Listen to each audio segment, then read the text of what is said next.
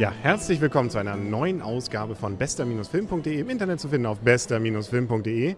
Und wir stehen hier wieder vor dem Cinemax in Kiel im Cup und haben gerade einen Film gesehen. Und hier stehen wieder der Arne, der ich und der Lutz. Ja, wir sind heute zu dritt. Das ist hier ein flotter Dreier, den wir hier abziehen vor dem Cinemax. Und wir haben uns angeguckt, Knowing auf Deutsch, Wissen oder Wissen, also das Tu-Wort Wissen. Wissend, genau. Und wissen wir jetzt, ob wir diesen Film gut fanden?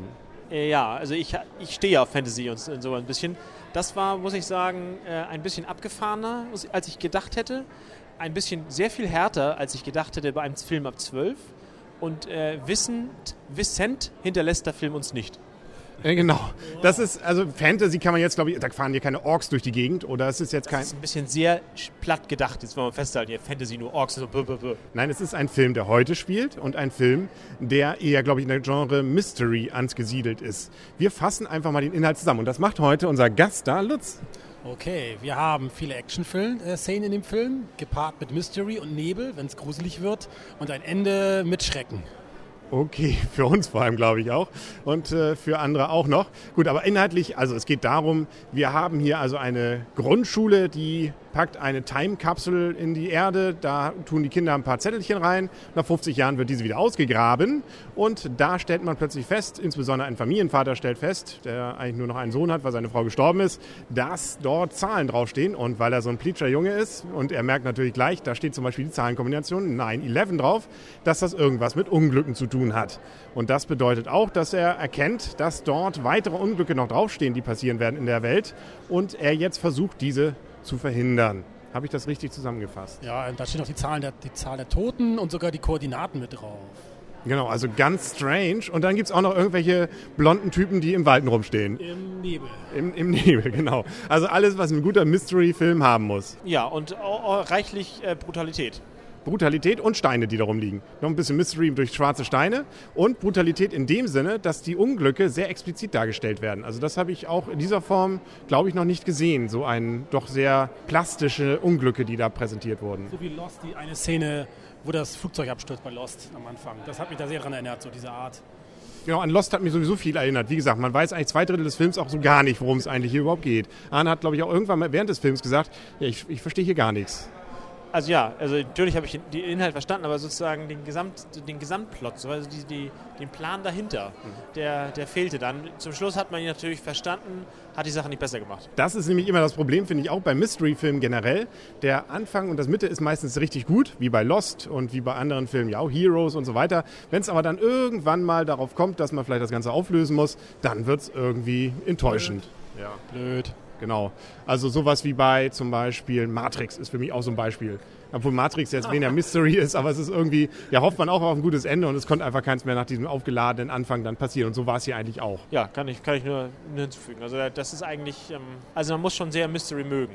Also es ist natürlich ein Ende, das irgendwie ein Ende ist, also so im wahrsten Sinne des Wortes. Und äh, so gesehen, also natürlich sollte man jetzt auch nicht zu viel verraten. Man kann den Film ja durchaus gucken und muss jetzt nicht zwei Drittel des Films nachher rausgehen, sondern muss das Ende natürlich dann, das will man, sonst wird man den Film ja nicht gucken, wenn man das Ende nicht sehen möchte. Das hält er dann am Ende nicht, was er währenddessen irgendwie aufbaut. Tja, und da ich nur einmal im Jahr ins Kino gehen darf, habe ich das jetzt dieses Mal mit Knowing verbraten. Naja, gut. Ich hoffe, die nächsten Filme werden besser. Und wer auch dabei war, Nicolas Cage. Und ich finde, Nicolas Cage spielt eigentlich immer den gleichen Typen, oder? Also er guckt immer gleich in die Gegend, so ein bisschen traurig und so ein bisschen müde. Breitarmig steht er immer, so breitarmig zum Schluss. Ja, und er guckt immer so, als wenn er auf Valium ist, glaube ich. Ne? Also ob er besoffen ist oder nicht. Also es ist immer die gleiche, also ich glaube, ein Gesichtsausdruck und Nicolas Cage ist, äh, dafür gibt es keinen Oscar, oder? Aber ein paar Millionen Gage bestimmt. Dort bin ich mir auch sicher. Und die wird er teilweise, glaube ich, auch wieder einfahren. Ich glaube, der Regisseur ist übrigens der auch, der auch iRobot gemacht hat zum Beispiel.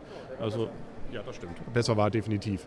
Jetzt kommen wir so lange ein bisschen zur Wertung für diesen Film. Wenn wir uns jetzt überlegen, ja, den letzten Mal haben wir ein bisschen höhere Wertung gegeben. Ich würde jetzt, ich gebe mal wieder den Anfang, würde jetzt, glaube ich, ja, sechs geben, weil das, der Mittelteil und der Anfang durchaus spannend und mitreißend ist. Für mich macht aber sehr viel das Ende insgesamt aus, wie der, wie der Film dann wirkt und deswegen fünf. Fünf. Und Lutz, du darfst jetzt sozusagen. Das Punkte? Ja, zwischen 0 und 10. Oh, vier, fünf. Mehr auch nicht, leider. Also du bist eher bei 5. Ich war ergriffen in der Mitte, irgendwie doch mitgerissen, aber das Ende, ich wusste, das Ende wird schlecht. Vorher schon und es war schlecht. Und deswegen nur 4, 5. Du warst ergriffen? Dir ja. kamen Tränen? Ja, mir kamen einmal die Tränen, weil ich bin auch Papa und wenn der Sohn mit dem Papa und ach, das hat mich Ja. Das war gruselig. Ja, aber eigentlich war ja dann doch wieder so wie beim bisschen, wie, wie uns hätte das ja so, ich weiß nicht mehr, wie dieser Film hieß, aber es gab ja so einen, den wir mal richtig schlecht fanden, so einen Mars-Film. Ich glaube, vielleicht der Kenner weiß noch, was es ist, wo sie am Ende alle Ringel reintanzen. Ganz so schlimm war es nicht, oder? Nein, nein, er war auch nicht so schlimm wie Johnny English. nein, das ist, das ist immer noch so unser Null-Punkte-Film, glaube ich. Obwohl es muss immer noch schlechter gehen. Ich glaube, einen halben hätten wir da noch, hätten wir noch gezückt für Johnny English. Der aber witzigerweise auf Video, glaube ich, gar nicht so unerfolgreich war. Noch zehn Punkte gekriegt schon mal bei euch? Zehn Punkte? Haben wir schon mal zehn vergeben? Nö, ne?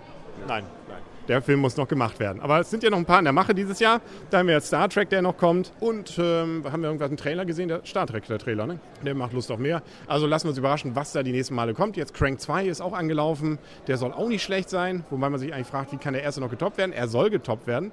Und zwar muss hier wohl eine Batterie die ganze Zeit am Laufen gehalten werden. Ne? Also die wandelnde Duracell ist es hier.